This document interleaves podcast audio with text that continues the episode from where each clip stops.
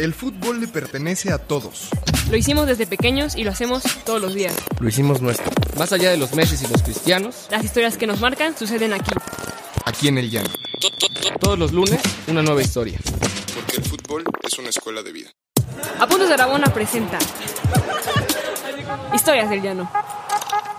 ¿Qué tal amigas, amigos? Un lunes más de Historias del Llano. Mi Richard, ¿cómo estás? Una vez más, pues con un poquito de frío, pero bien tapado, ¿no? No, o sea, da- güey. dándome calorcito con mi bufandita del Cruz Azul. Y tú, Yo vine de profe Chairo tú de la UNAM. sí, justo Y- como profesor de redacción de la FES Aragón. Exactamente. Así. Eh, bueno, Pau, ¿cómo estás? Yo muy bien, muy bien, muy contenta por la invitada que tenemos hoy, la verdad. Yo tengo que de- decir que me intimidaba un poquito, pero ya que la conocí dije, no manches, sí pasa, pero pues bueno, espero que estén todos muy contentos por tenerla hoy aquí y pues bueno, feliz como todos los lunes y pues a darle. Sí, bienvenida, querida Paulina Chav- Chavira. Bienvenida, es un gusto tenerte por acá. Qué bueno que estamos hablando y no escribiendo para que no nos regañes. De plano, así, así, tan mal están. Mm, Pues más o menos. Nosotros decimos que no, pero ya a lo mejor y pasando por su revisión, Exactamente. sucede otra cosa. No, como que por su, re o sea, de- háblenme de tú, no sean así, oigan, como que por su revisión, ¿qué onda? Oye, Pau, Pau, cuéntanos primero, eh, ¿qué hacías antes de encerrarte en la pandemia? Porque me dijiste, yo estaba en un estadio antes Ay, de que sí. empezara la pandemia y eso muestra tu vínculo Así con el es. fútbol. Pues sí, fíjate que el último lugar en el que yo estuve con muchas personas y que, y que aún en ese momento dudábamos, yo me acuerdo que todavía ese día en la mañana me levanté re- para revisar Twitter si es que habían dado alguna indicación para suspender el partido que iba a haber entre las Pumas y Cruz Azul en CU, el primer partido que iba a haber en, en CU de las Pumas. Y pues yo estaba emocionadísima de ir. Entonces, por un lado estaba así como, por favor, por favor, que no lo cancelen, pero por el otro decía, bueno, pues si lo van a cancelar, pues ni modo. Exacto, ni modo, no, porque además, o sea, pues sí, sí, pues sí, fuimos, la verdad, muchas personas, y ese fue el último lugar en donde estuve, y la vez que estuvo, pues fue una experiencia súper padre, o sea, yo les, o sea, ahora, no sé, como que la recuerdo y rememoro todo lo que vivimos ahí, pues estuvo padrísimo. Entonces fue, un, fue una buena experiencia, última experiencia masiva, digamos. La verdad es que, bueno, digo, obviamente fue, fue algo increíble y demás, pero a ver, quiero que nos cuentes un poquito sobre tu profesión, qué es lo que haces para que podamos entrar de lleno en el tema, ¿no? Exacto, exacto. Muy bien, muy bien. Pues les cuento que, digo, soy periodista. De entrada esa sería como mi profesión, ¿no? Sí, soy periodista, La mejor estudié del universo. periodismo. sí, o sea, sí estudié periodismo y medios de comunicación. este, pero la realidad es que hace ya, pues, nueve años, sí, ya hace nueve años, eh, empecé con la que realmente creo que es mi vocación y es algo que me, que me gusta y me llena y me, y me hace súper feliz, que es la corrección de textos.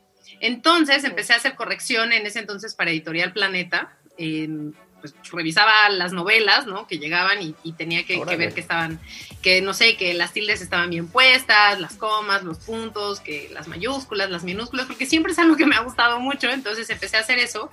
Y eh, pues curiosamente, dos años después, eh, fue, seguramente recordarán, o probablemente no, porque son muy jóvenes también, pues que no, ni Gracias siquiera. por ellos no Gracias. pero en 2013, la Secretaría de Educación Pública reconoció que los libros de texto gratuitos tenían 117 errores. Y a mí eso me pareció de verdad increíble. O sea, no podía concebir que no hubieran mandado a revisar esos libros de texto. Y a partir de ese día, bueno, ese día me indigné mucho, pero al día siguiente me indigné más cuando todos los medios de comunicación reportearon sobre el tema con errores, ¿no? Y entonces era así como, no, por favor, no vean esto. No entienden que no entienden. Exactamente. Y entonces, este, pues justamente al día siguiente empecé una etiqueta que se llama 117 errores o hashtag, porque luego no le entienden. Si hablo en, en inglés, si hablo en Oh, español no me entienden. Entonces tengo que, que usar palabras en otra lengua. Entonces, bueno, empecé con esta etiqueta 117 errores para marcar esos errores que me encontraba en algunos tweets de medios de comunicación, de periodistas, pues de figuras públicas, ¿no? De, de personas que cualquiera, cualquier otra persona esperaría que escribiera bien o que escribiera, pues por lo menos como bien según lo que dictan las normas ortográficas, ¿no? Y este, y a partir de eso, pues la verdad es que ya de ahí mi vida dio un giro completo, ¿no? Porque yo empecé nada más así como corrigiendo eso y acabé trabajando como, como correctora de estilo y editora de The New York Times en español. Wow. Eh, doy cursos, Wow. este, no sé, trabajo, estoy, soy colaboradora en Así las Cosas, en W Radio. Ah, yo siempre Entonces- te escucho, soy súper fan. la ¡Ey, verdad. qué bueno! Pau, me encanta, me encanta. Sí, allá estamos muy felices también. Este, entonces, bueno, la verdad es que una cosa que a mí me parece que es una obsesión mía, ¿no? Que, que, que creo que para muchas otras personas puede parecer algo sin importancia, ¿no? Siempre acaban diciéndote, ay, pero me entendiste, no importa cómo escribí, pero me entendiste. Eh, pues la verdad es que para mí sí es muy importante y afortunadamente hay muchas otras personas que, que también tienen este gusto y esta curiosidad por seguir aprendiendo sobre nuestro- nuestra lengua. Pau, ¿cómo ves? No, yo pues súper bien, mira.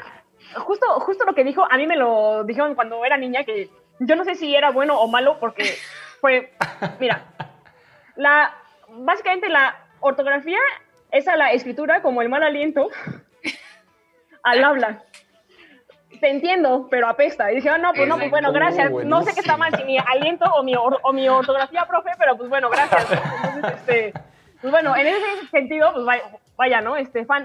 A mí lo que me da mucha Ah, Curiosidad, es que este Pau también se ve que es súper super fan del fútbol, ¿no? Y, que, y creo, porque tiene un tweet fijado, que a mí me da mucha risa, que es cómo está súper feliz de que las talleras de la selección ya tienen tilde, los, Sí. al menos los, a- lo- los, apellidos. Y justamente, o sea, digo, yo no, cu- cuando era niña no recuerdo eso y siento que es algo muy, muy nuevo, pero no sé por qué se dio. Entonces, Ah. este, Ahí. Pues esa historia es una historia muy bonita. Ay, sí. No, la verdad es que sí, a mí el fútbol siempre me ha gustado. La verdad es que siempre me ha gustado. Nunca lo he jugado. Nunca, nunca tuve, nunca me sentí con la capacidad de jugarlo, la verdad. Eh, pero eh, la verdad es que sí, o sea, yo no recuerdo además cuando yo era niña como que no, no se usaba mucho que jugaras fútbol, ¿no? Entonces ni siquiera me puedo acordar de, hay una cascarita con mis primos, o sea, la verdad es que no. Este, entonces la verdad es que nunca jugué fútbol, pero siempre me gustó, a mi papá siempre le gustó verlo, entonces pues yo siempre vi el fútbol, siempre me ha gustado, pero con el tiempo creo que cada vez me gusta más y me gusta más por como por todas las emociones que provoca el fútbol, ¿no? Y justamente eh, cuando estaba yo trabajando en The New York Times en español, pues estaba viendo, tengo dos hijos y ahora me gusta que vean también partidos de fútbol. A ellos no les encanta, pero creo que les gusta, disfrutan verlos conmigo, entonces eso me hace feliz, porque grito mucho y así, este, me enojo y todo, entonces ellos también ya se vuelven ahí muy apasionados en el asunto. Entonces, justamente, eh, recuerdo que esto fue en junio, sí, me parece que fue junio de 2017, eh, cuando seguramente ustedes recordarán en la Copa FIFA Confederaciones, el primer partido que tuvo México en esa Copa fue contra Portugal. Y estábamos viendo el partido y de repente, pues yo con mi fijación ortográfica, pues de repente veo que salen todos los jugadores de Portugal con sus playeras, no me acuerdo que estaba, eh, um, ay, ¿quién era? ¿Quién era? ¿Quién era? ¿Quién era? Este, Cedric, ¿no? Por ejemplo, Cedric o André Gómez, ¿no? Por ejemplo. Y por ejemplo, pues André tenía la tilde en la E, ¿no? Y Cedric tenía este, también una tilde en la E. Y yo, y de repente veo a Hernández, Layun, Layun ¿no? Este, Gutiérrez, ¿no? Y yo, ¿qué onda? ¿Qué onda? ¿Por qué nuestros, nuestros jugadores mexicanos no tienen tilde en, en la camiseta, no? Y entonces puse un tuit en ese momento y mucha gente como que dijo, ay, seguro es este, la marca de, de ropa que fue la que no quiso ponerlo. Y la marca se deslinda en ese momento y dice, no, no, no, nosotros no fuimos, no, fue la selección. Entonces eso dio pie a que yo empezara a investigar por qué había sucedido esto y entonces tuve que, la oportunidad de hablar con, con, con Israel Márquez, que, que, que en ese momento pues es, este, era el jefe de prensa de la Federación Mexicana de Fútbol. Y entonces le dije, oye, pues qué onda, ¿por qué no, no, no le ponen tilde a, a- los apellidos ¿no? de cada uno de los jugadores? Pues sobre todo, por ejemplo, Hernández, digo, más allá de Excel Chicharito que me gusta mucho cómo, bueno, cómo jugaba y demás. Este, pues yo decía, o sea, Hernández, Hernández es el apellido que es más común en México, según el padrón electoral, y pues resulta que lo están escribiendo mal, ¿no? Porque no le ponen la tilde, ¿qué onda? Y me dijo, no, pues es que fíjate que nosotros así, pues usamos los pasaportes para registrarlos ante la FIFA. Y yo, o sea, sí, pero fíjate que pues todos los pasaportes mexicanos, por una convención internacional, no llevan tildes, pero eso no quiere decir que los apellidos no van a llevar tildes. Entonces me dijo, no, pero es que están escritos en mayúscula, ¿no? Entonces con mayúsculas no se acentúan. Y yo así, no, claro que no. O sea, las mayúsculas sí se acentúan, por favor. Esto es así como una de esas cosas que siempre trato de, de- de decir, porque de verdad es como un, un mito que ha crecido de que las mayúsculas no se acentúan y pues Exacto. no, claro que sí se acentúan. Y entonces, este, pues en ese momento me dijo, ah, entonces sí se acentúan. Y yo, sí, sí, obvio que sí se acentúan. Y entonces muy lindo en este correo me pone, te prometo que para cuando sea el mundial de contra el, el mundial de Rusia en 2018, las playeras de la selección mexicana van a tener tildes. Y yo, ay, sí, ajá, órale. Entonces, justamente ese tuit al que haces tu referencia, Pau, fue el día en que, eh, en que la selección jugó, que fue justo antes de que empezara la, el, el Mundial, me parece que fue un partido amistoso o algo así. Y los seleccionados salieron con las playeras, con sus tildes muy bien puestas. Y pues la verdad sí, lloré, lloré de la emoción, estaba súper contenta. Era una, yo sé que es un logro así como muy nerd, ¿no? ¿Qué le importa que tengan tildes? Pero sí creo que es una cosa muy importante, porque al final el fútbol para los mexicanos, bueno, por lo menos para mexicanos y mexicanas, sí es uno de los deportes más, más importantes. Sí, Y es uno de los deportes que también más vemos. Entonces, claro. es como una ayudadita, ¿no? Entre la ortografía y el fútbol, ¿no? Hay una buena este, combinación, pues para que la gente sepa que su apellido se escribe con tilde, ¿no? Pues si se apellidan Hernández, pues se escribe con tilde, o si se apellidan Layún, que creo que no sea tan, no creo que sea tan común, ¿no? Pero Layún, pues debe tener tilde en la U, o Gutiérrez, ¿no? Pues también tiene que llevar tilde en la E. Entonces, realmente para mí fue, fue una cosa como, pues sí fue un logro, ¿no? Y una victoria grandísima y me hizo muy, muy feliz. Y cada vez que los veo me sigo poniendo feliz igual. Ah, qué grande. No, claro, en este proceso justo de, de comunicarnos mejor, ¿no? Eh, yo te quiero preguntar, Pau, eh, a nosotros nos pasa mucho, nosotros en Apuntes de Rabona, por ejemplo, escribimos fútbol sin, Sí. yo antes decía sin acento, hasta que te empecé a leer, entiendo que es sin tilde. No, no, Eh, no, y acento también. La verdad es que, fíjate que qué bueno que me lo dices, Diego, porque también esa es una de, de esas de confusiones que existen, ¿no? Que no puedes decir acento, ¿no? Y la realidad es que sí, el acento tiene muchas muchos significados, ¿no? Acento puede ser la forma en la que entonamos, ¿no? Por, habla- podemos hablar del acento de Pachuca, ¿no? El acento Ajá. de Ciudad de México, el acento de Monterrey o el acento de Colombia. Pero también podemos hablar del acento, que es esa marquita, ¿no? Ese, ese signo Ah, ortográfico, también es el acento. Entonces hay gente que luego te dice, no, no, no, es que, tiene que tienes que decir tilde. Las dos son válidas, tilde y acento. O Así sea, que no santañoños, nos acaba de Te lo, decir. te lo Qué agradezco bueno, muchísimo. qué bueno porque me sudó, ¿eh? O sea, yo, yo dije, yo, o sea, yo justo todo, llevo todo el programa diciendo acento. Sí, sí, sí, cayó. Y está perfecto, ¿no? Sí, acento está súper bien. Ustedes Oye, sigan diciendo acento. Oye, Pau, pero por ejemplo... Entonces, eh, fútbol. Ajá, digamos, a nosotros nos dicen mucho, es que se escribe con acento en la U. Y yo Ajá. lo que siempre contesto es no, porque en realidad, y tú me dirás, en realidad la palabra es, es y, bueno, es del inglés, ¿no? Fútbol, o sea, fútbol. Y de ahí Ajá. pasa, y depende cómo lo pronuncies, ¿no? Nosotros no lo pronunciamos fútbol. Como los argentinos, por Exacto, lo pronunciamos fútbol. como los argentinos, los españoles, los peruanos, ¿no? Casi, casi todos ellos eh, pronuncian esta palabra como muy cercana, como venía del inglés, como una palabra grave, que si se acuerdan, son las que tienen la, la- la carga tónica, o digamos que la vocal que pronunciamos con más fuerza está en la penúltima sílaba. Este, y en este caso termina con L, por lo tanto, en ese sí se acentúa, si dices fútbol, ¿no? Este, no sé, como los argentinos, el fútbol, ¿no? Ok. A ver, Pero eh, nosotros, en México, decimos fútbol. Para nosotros, la, la vocal que pronunciamos con más fuerza es la O y por lo tanto tenemos una palabra aguda. Y recuerden que las palabras agudas son las que tienen la carga tónica en la última sílaba. Y ahí se No acentúan hace- si terminan en NS o vocal. Como no Exacto, es el exacto. caso aquí, pues nosotros no le ponemos acento. Así que si tú eres de México, de Guatemala, de Honduras, pues vas a decir fútbol. Y si eres de estos otros países, dices fútbol. Y es de esas palabras que, que, que son válidas tanto con una acentuación como con la otra, porque precisamente como, como bien dijiste, Diego, todo depende de cómo la pronunciemos. No, no, estoy aprendiendo. Me acuerdo justo de la esdrújula, siempre se acentúa. Ya la te dice- cosa. exacto, las esdrújulas son las fáciles porque son las que siempre Claro. se acentúan. Me acordé, me acordé. ya- Richard, ya estamos haciendo separaciones. Sí, ¿no? ahí Decimos, vamos, a ver, ahí Exacto, ya están aplaudiendo seguro para separar sílabas, ¿no? Yo, yo estoy muy contento porque justo ahorita parece que estamos, vamos a transmitir eh, este, este episodio para que lo vean las personas y aprendan, ¿no? A escribir. Exacto, O sea, sí. estamos Me entrando en tendencia, ¿no? A, a ver, ju- justo, bueno, un saludo por ahí a, a mis alumnos también, ¿no? Con las cosas de su ortografía. por cierto, Por cierto. por cierto, un saludo. Eh, yo, yo tengo la siguiente duda. Que, que tiene que ver mucho con, con esta parte que, que yo no digo que te obsesione, sino creo que te apasiona, más bien. Yo, yo lo digo Sí, así. Las, do- las dos, las dos cosas. O Bueno, sea, sí, eh, es, una pasión grande, pero luego sí es obsesión. Bueno, me, encan- me encanta que, que lo reconozca. Como el A ver, fútbol, ahí, va la. Exactamente, como el fútbol. Así. Eh, ¿Qué tanto problema tienen las personas cuando te van a escribir?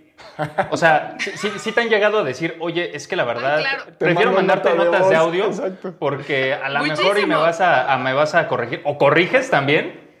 No, es que eso es además lo más impresionante. O sea, yo jamás, jamás corregiría a nadie que no me lo pida, o sea, ya en un plano personal, ¿no? Obviamente, por, acabo de ver ahorita un tuit del presidente que pues tiene un error, pues, entonces obviamente yo lo voy a corregir, pero este, no sé, yo no, no sé si Paola me escribió un mensaje, me encantó porque un día Paola puso un tuit y yo lo retuiteé y toda me dijo, ¿qué? ¿Qué onda? Escribí algo mal y yo, no, no o sea, estoy compartiendo lo que. Súper real, no. Digo, contexto, fue un tweet en el cual yo buscaba chamba de escritora. Sí, cuando, sí. cuando lo retuiteé dije, híjole, seguro está mal escrito. Yo tengo está chamba de escritora, o sea, todo mal en la vida. No, no, no, pero sí me pasa, la vez que es horrible porque mucha gente me dice, ay, no, es que no te quiero escribir, es que me da miedo escribirte, ¿no? Y la realidad es que yo no, no corrijo a nadie si no me lo pide. O sea, hay gente que sí, ya luego cuando me escribe me dice, oye, por favor, si ves que me equivoco, dime, porque yo quiero aprender, no sé qué, ya, entonces ahí sí. Pero no crean que, que, que pues los, no sé, que si me escriben les voy a corregir así como de, oye, ¿por qué pusiste guion con acento, por ejemplo? Sí. La verdad es que no, Ajá. no lo voy a hacer. Lo- solamente lo voy a hacer en mi mente, pero no se O lo voy a sea, decir. me aguanto. Sí. Es lo que nos quiere decir. No, además, Paulina, Exacto. tenía, tenías una sección, recuérdame el nombre, Paul, que se llamaba Una palabra es una noticia, ¿no? En, Una palabra es noticia, es así noticia, se llamaba. en- sí, justo, en The New York Times, y ahí hacías un análisis Así de, de las palabras, por ejemplo, que si se dice tránsito o tráfico, eh, no sé, había un, toda una serie y muchas había con fútbol. Por ejemplo, a mí una que me llamó la atención es, ¿se le dice fútbol femenil o fútbol femenino? Femenino. ¿No? Sí, pues se valen las dos. En México nosotros No, usamos se mucho vale el todo también. ¿Qué pasó? Sí, se vale. ¿Qué onda? ¿Qué onda? Es que esa es la cosa, que al final creemos que solamente hay una respuesta y la realidad es que no. Y, y bueno, y una de las, Claro. de justo lo que, lo que ahora mencionas, Diego, una de, la, de mis grandes aprendizajes, creo que mientras estuve en The New York Times en español, es aprender que, que el español tiene muchas variantes y que no hay una sola que sea correcta. O sea, yo seguramente han escuchado este, de, no, en Colombia se habla el mejor español, ¿no? Sí, o, este, sí. o tenemos que hablar el español de España. Y la realidad es que no, o sea, no hay un español que sea mejor que otro. Todos, todas las variantes son válidas y todas son hermosas y todas tienen como sus peculiaridades y sus, y sus, a lo mejor sus palabras que no nos gustan, pero tienen las otras palabras que sí nos gustan mucho. Y creo que es justamente eso, entender que el español es súper variado, que, que, que es muy rico, que es muy vasto y que, pues sí, hay muchas opciones, que hay muchas alternativas que tienes que son válidas, ¿no? Como el caso este de femenil y femenino. En México decimos más femenil y en España se dice más femenino, ¿no? Y entonces quizá si alguien en España oye esto de fútbol femenil, les chirria, ¿no? Así como que dicen, oye, ¿por qué dices femenil? Eh, Tendría que ser. No, en México decimos femenil. Y entonces esas cosas se valen. O por ejemplo, había también una entrada de todos los, los las posiciones de las futbolistas en femenino, ¿no? A mí es una cosa que, por ejemplo, en el, en el Mundial Ah, de Fútbol en Francia, me de- así, pero me volvía loca, ¿no? Que si me metía, por ejemplo, en la página a Google, ¿no? A las páginas de, de cada uno de los equipos ponían portero, ¿no? Y decía, o sea, es mujer, ¿por qué ponen portero? Es portera, ¿no?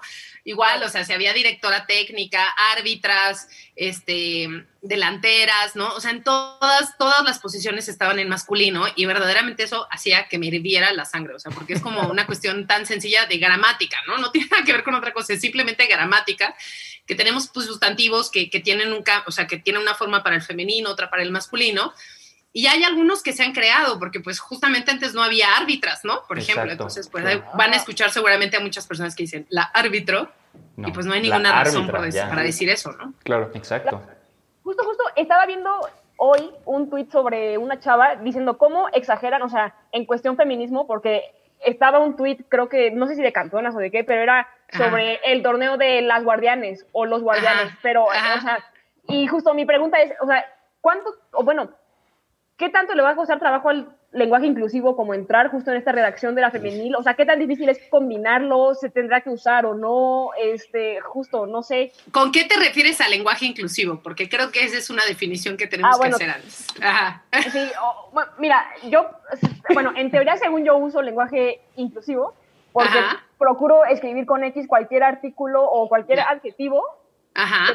Y que sustantivo. pueda, ajá, exacto, que pueda tener eh, una variación de género. Ajá. Ya te van a reprobar, Sí, chaval, ya, ya, te van a reprobar. La columnista se No, acabó. La columnista se acabó. Para nada, Pau. No, no, mira, a mí yo creo que eso, esta es una de las cosas, igual, o sea, como que yo, por ejemplo, noto y, y creo que eso también es, y por eso me gusta compartir mucho mi experiencia, porque yo cuando empecé a hacer esto era así como súper, no.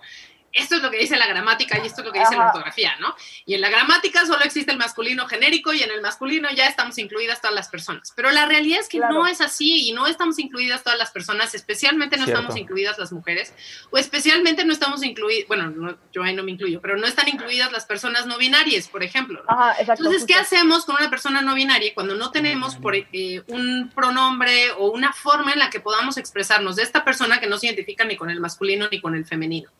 Y entonces, bueno, creo, a mí, por ejemplo, la X no me encanta porque sí me parece que es todavía más difícil de pronunciar, ¿no? Para un- Claro. una cuestión escrita o un Sí. gráfico, algo así, es muy práctico, ¿no? Y ya quien lo lee, pues interpreta como quiere. Lo triste es que normalmente acaban leyendo en masculino, ¿no?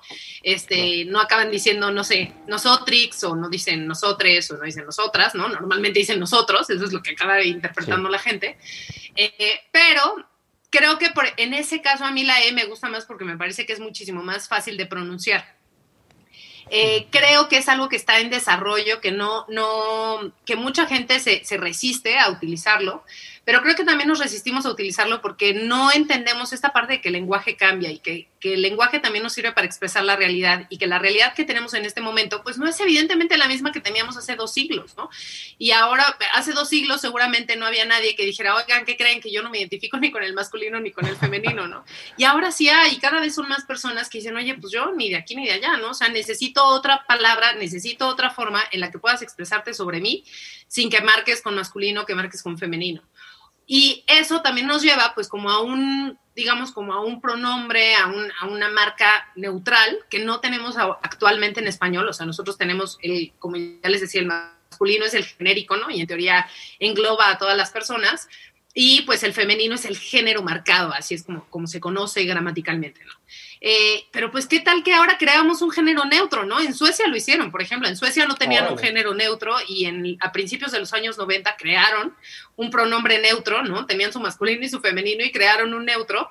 Y resulta que eh, 20 años después han hecho estudios y sí han notado que hay como una tendencia muchísimo más igualitaria entre la expresión de las personas, Wow. que creo que eso sería el ideal, ¿no?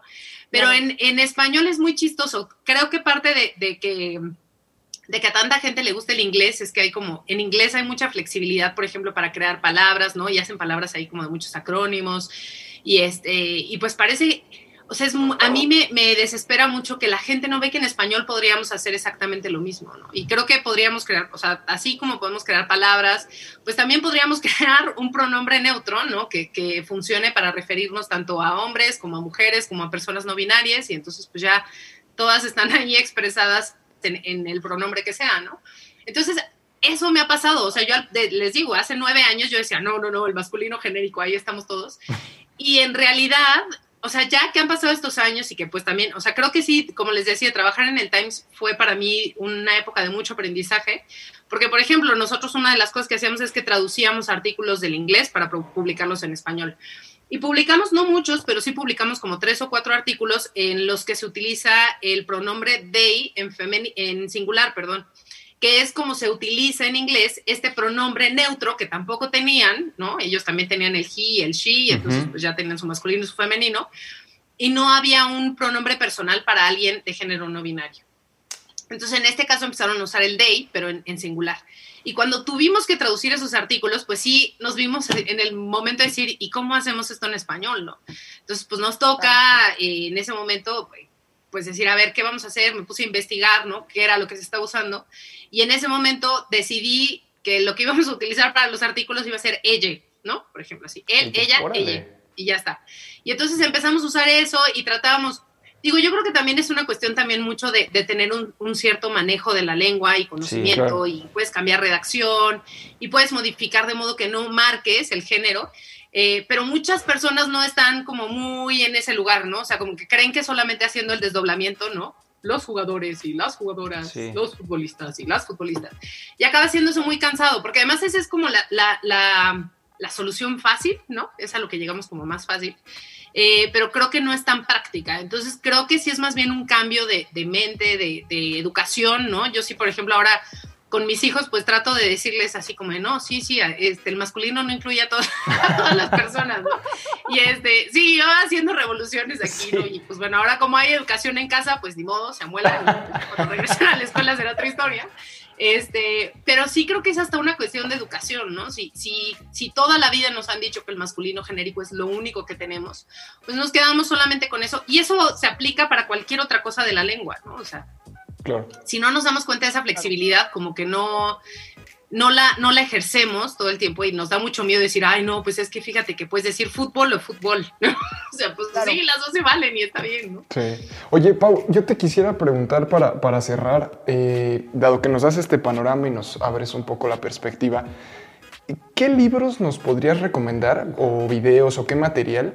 Eh, quizá no el manual de la lengua, ¿no? no algo tan árido, pero la gente que nos ve, de decir, puta, pues a ver, ¿por dónde puedo empezar? ¿no? Algo que, que dé Eh, mayor apertura de una sí. manera fácil, ¿no? Quizá algo que nos ayude a, a amar nuestra, nuestra Digo, no vamos a empezar con el quiquinazo, ¿verdad? Diciendo quiquinazo, sí, no, quiquinazo. no, no, o sea, pero de otra manera. Exacto, exacto. No me mandes a la RAE, Sí. pero tampoco Pues, me, me mandes claro. algo muy, muy sencillo, sino quizá algo que, que digas, oye, mi, mi lengua importa, eh, importa que escriba Claro. bien. Cosechar importa ese que hable- bagaje. bueno, no sé si bien sería el término moral, pero importa que hable correctamente, ¿no? Eh, importa que hable de manera inclusiva, etcétera. ¿Qué, qué nos recomendarías tú, Pau? Pues mira, de entrada, eh, creo que una de las cosas que tenemos que aprender es que todo el tiempo hay que estar aprendiendo de lengua. O sea, normalmente sabemos lo que nos aprendieron, lo que nos enseñaron en la primaria y hasta ahí nos quedamos, ¿no? La mayoría de las personas, Sí. digo, yo estudié periodismo y de verdad, o sea, le di- les digo a todas las personas que me lo preguntan, solamente tuve una clase extra de redacción de lo que todo el mundo ha tenido, ¿no? Y si es que estudiaron una carrera universitaria. Entonces tampoco es como que haya carreras en las que te vuelves especialista, ¿no? En, en- escribir o en, en editar o en redactar, ¿no? Eh, entonces creo que esa es una, ¿no? Entender que la lengua está cambiando constantemente, que hay, afortunadamente ahora hay muchas formas de, de- de enterarnos de qué, es el- de qué es lo que sucede con la lengua.